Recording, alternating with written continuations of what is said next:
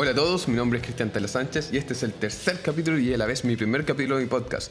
Pero Cristian, ¿cómo es esto posible? dirán. Mira, la verdad esto es súper sencillo.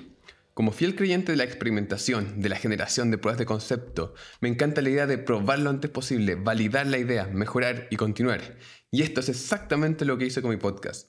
Mi foco en esta etapa de mi vida es transmitir conocimientos, aprendizajes, todo sobre lo que hemos aprendido actualmente yo y algunos amigos y conocidos sobre el ecosistema de emprendimiento, en especial relacionado con las startups. En estos últimos meses llevo tratando de ver cómo hacerlo de la mejor manera, incluyendo mi blog personal, que es cristiantala.cl, mis redes sociales, la generación de libros y por supuesto este podcast. Cuando lancé la primera versión de mi podcast, la verdad es que me sentí extraño, me sentí incómodo y no me, gusta, no me gustaba el nombre, no me gustaba el formato, no, sabía qué estaba haciendo, sin embargo, lancé.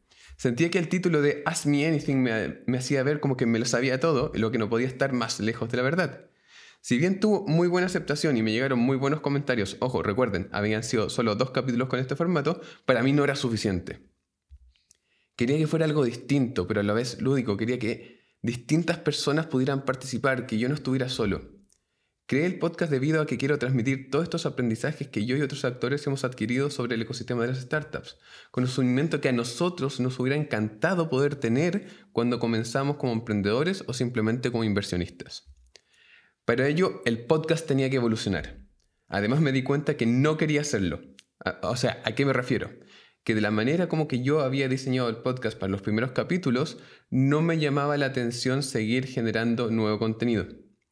Si bien estuve bastante ocupado en los últimos meses con distintas cosas, incluyendo la publicación de mi primer libro, ojo, lo pueden encontrar en el enlace que está en mi blog personal en cristiantala.cl slash libros, en los últimos meses, la verdad es que sí tenía tiempo para poder grabar un capítulo de podcast. Si bien tampoco es que demore 5 minutos, tampoco demora 5 horas. Es por eso que decidí modificar un poco el podcast, todas las cosas que no me gustaban, para volver a encantarme con él. Entonces, hice un pequeño análisis. ¿Qué es lo que no me gustó de mi podcast original? Bueno, antes que todo, como se los comenté anteriormente, el nombre. Lo encontraba prepotente, lo encontraba horrible. Me faltó mucho la interacción o la poca interacción con las distintas personas. Si bien las personas me estaban preguntando a través de audio cuáles eran las cosas que necesitaban que conversáramos, pucha, la verdad es que me sentía como que estaba solo y la realidad es que lo estaba. Me molestaba que se centrara solamente en lo que yo podía aportar. Si bien tengo hartos aprendizajes por la experiencia que tengo como inversionista y como emprendedor, creo que esto no es suficiente para poder aportar con lo que yo quería hacer en un podcast. Lo que se conversaba sobre y cómo los actores del ecosistema. La verdad es que no estamos conversando sobre los temas, estamos hablando solamente de preguntas. Entonces el formato de preguntas y respuestas, si bien me gusta un montón, se quedaba corto con todo lo que yo quería transmitir. Además, lo poco que podía planear hacia el futuro ya que las preguntas que me iban llegando llegaban a veces, de repente no llegaban, no me mandaban los audios, entonces no tenía una forma para poder planificar lo que yo podía empezar a generar hacia futuro. Y como yo no podía planificar hacia futuro, tampoco podía generar una recurrencia. Yo soy de las personas que lleva casi 20 años viendo el mismo programa de animación japonesa todos los domingos en la mañana, entonces entiendo lo, que, lo importante que es pucha, generar una recurrencia, especialmente en un programa de podcast pero también habían hartas cosas que me gustaban. Entonces, ¿qué era lo que realmente me gustaba que pude hacer con este par de capítulos de la prueba de concepto de mi podcast?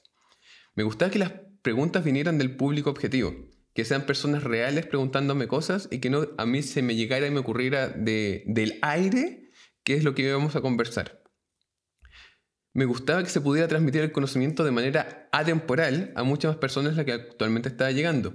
Ah, eso es una buena cosa. No les comenté anteriormente, pero lo que me estaba pasando y la razón por que empezar a generar este contenido es que cuando yo me empecé a juntar con emprendedores para poder apoyarlos, me di cuenta que mi tiempo no era suficiente, no era todo lo que yo podía dar. Entonces, como las preguntas y el conocimiento eran más o menos el mismo el que necesitaban para poder salir adelante, traté de buscar distintas formas para poder transmitirlo, que son las que comenté en el inicio del podcast. Me gustaba la duración del podcast, era perfecto. Para mí que sea de 10 a 15 minutos es perfecto para escuchar durante traslado, en la micro, en el auto o en cualquier momento que yo tengo 15 minutos. 15 minutos puedo llegarlos a tener. Media hora ya me complica. Y de hecho, cuando el capítulo 2 me parece que fue, duró un poquito más de 20 minutos, hasta me sentí complicado. Me gusta mucho que los episodios sean acotados a temas particulares. Si bien estamos tratando dos o tres preguntas en cada uno de ellos, me gusta mucho que sea, ya veo el título, aquí estamos hablando de este tema, voy directamente a hablar o escuchar del tema que yo quiero escuchar. ¿Y qué cosas en particular no funcionaron? O sea, ojo, tenemos lo que no me gustó, lo que sí me gustaba y lo que realmente no funcionó. Las personas son reacias a hacer preguntas en audio. Independiente me prometían, y de verdad, sé que si estás escuchando esto, o las personas que están escuchando esto, que de verdad nunca me mandaron la pregunta en audio y que se las pedí varias veces, a pesar de que ya se las había respondido de manera personal, presencialmente o a través de alguna red, nunca las enviaron. Entonces, ya que me di cuenta que esa era una barrera de entrada para poder generar el contenido para el podcast, me di cuenta que, ok, la forma de hacer estas preguntas tendría que cambiar.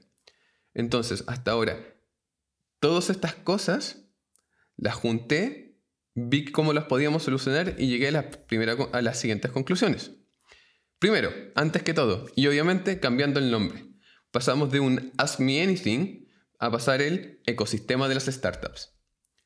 También lo puedo solucionar invitando a personas a participar sobre distintos temas de conversación, sobre el ecosistema de las startups y los emprendimientos. También invitando a emprendedores e inversionistas que tengan dudas que se pudieran responder solos o con un experto que me pueda acompañar. Así lo hago también más entretenido para mí. Incluso me puede acompañar alguien que haya pasado por lo mismo que está pasando la persona en ese momento. Entonces, esos aprendizajes son los que más me gustan. Eh, mantener la capacidad de poder responder a las preguntas que me llegan por los distintos medios.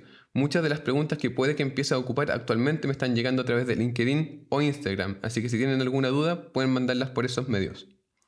Me gusta el mantener la tiempo duración para que pueda seguir escuchando de el tiempo de 10-15 minutos. Voy a mantener eso, de verdad me gustó mucho y que sean temas acotados para que pueda ir directamente al, episodio que les interesa. Entonces, si vamos a hablar, por ejemplo, de mentores, voy al capítulo de mentores, de abogados, voy al capítulo de abogados, de cómo levantar capital, al capítulo de cómo levantar capital.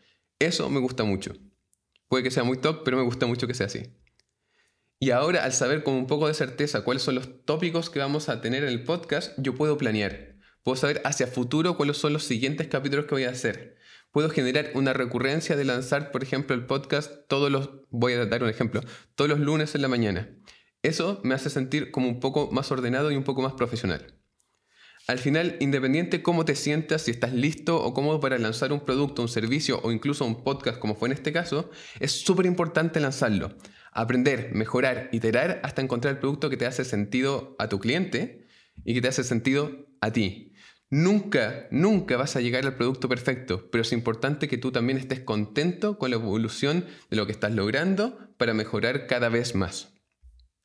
Quiero destacar que para llegar a esta conclusión conversé con un montón de personas que escucharon mi podcast, un montón de otras que les gustó la forma como que se estaban haciendo las preguntas pero también, y lo más importante, conversé con todas las personas que generaron podcasts en los cuales he estado interactuando en los últimos meses.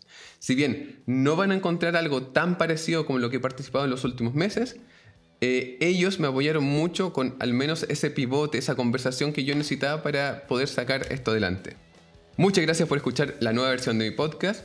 La verdad es que no creo que sea el último pivote, creo que hay bastante por mejorar, pero al menos ahora me siento conforme con este cambio y me siento motivado nuevamente para empezar a generar capítulos.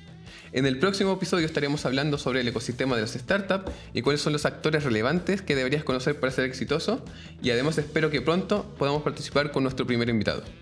Recuerda también que me puedes hacer sugerencias de contenido y preguntas a través de mis distintas redes sociales o simplemente buscando Cristian Tala Sánchez en Instagram o LinkedIn o puedes ir directamente a mi blog personal en cristiantala.cl en donde puedes encontrar todos los links relacionados. Recuerda que también que saqué mi libro sobre el ecosistema de startups en donde puedes aprender todo lo que necesitas saber, tanto si eres emprendedor o como inversionista, para poder salir adelante. Hasta la próxima chicos y muchas gracias por todo.